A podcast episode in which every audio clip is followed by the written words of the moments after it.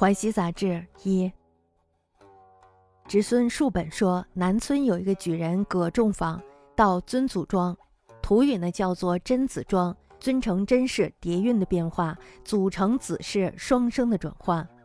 相近的地方呢又有念祖桥，现在呢也变音为年左。他到那儿去参加曹家的葬礼，他听说呢曹家的邻居的鸡生了一只蛋，到了晚上的时候呢就会发光。就和几位宾客一起去看，当时已经是黄昏了，在灯下看这只蛋和一般的鸡蛋没有什么不同。拿走灯以后呢，果然发出了莹莹的光芒，在鸡蛋周围形成了一个盘子大的光圈。把它放在房间的一个角落里，站在门外看，就见到光芒把整个房间都照得像白天一样明亮。有客人说，这只鸡啊，可能是受了角龙的精气，所以呢，生下了这样奇怪的蛋。只怕以后产下了小鸡破壳而出，对主人是不吉利的。歌仲坊第二天就回家了，不知道最后发生了什么事情。据考证，木华的海父说：“阳兵不也，阴火潜然。原来呀，阳气潜伏在积累阴气之中，到了饱和的程度就要挥发出来。”岭南义务志说。海里产生的鱼肾放在暗处会发光。灵表一录也说有一种黄蜡鱼头，夜晚的时候呢也能发光，就像是一只灯笼一样。它的肉呢也是一片一片的会发光。水里的生物和水的性质是相同的，一定要是海水才会有火，一定要是海中的各种海产品才会发光的情况，是因为水聚集的，也是因为阴气所聚集的。所以呢，河流不能够包容阳气，只有海才能够包容。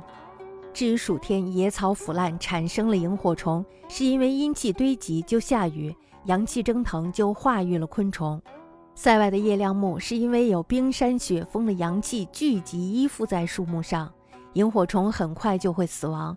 叶亮木呢移栽到盆缸之中，过不了一两年也就不会发光了。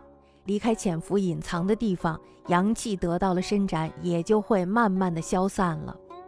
只是鸡蛋夜里会发光的道理还是不清楚。角龙使鸡受精的说法也不一定对。段成市的酉阳杂祖说道：岭南有一种毒菌，每到夜晚的时候呢，就会发光，毒死人的速度是非常快的。这是瘴疠之气所聚集，因为温热的气候引发的明亮的火焰。这只鸡蛋呢，或者是灾害不祥之气偶然聚集在鸡的身上所导致的，或者呢，是因为鸡吃的毒虫太多了，长期以来毒素都结在了蛋上，就像是毒菌有光一样，也不是不可能的。从孙树本言，南村歌孝廉种坊至尊祖庄，土语乎真子庄，尊真叠韵之额，祖子双生之转也。相近又有念祖桥，今译讹为年左。会曹氏之葬，闻邻家积产愈乱，入夜有光。众访携数客往观，时已黄昏，灯下视之，无异常卵。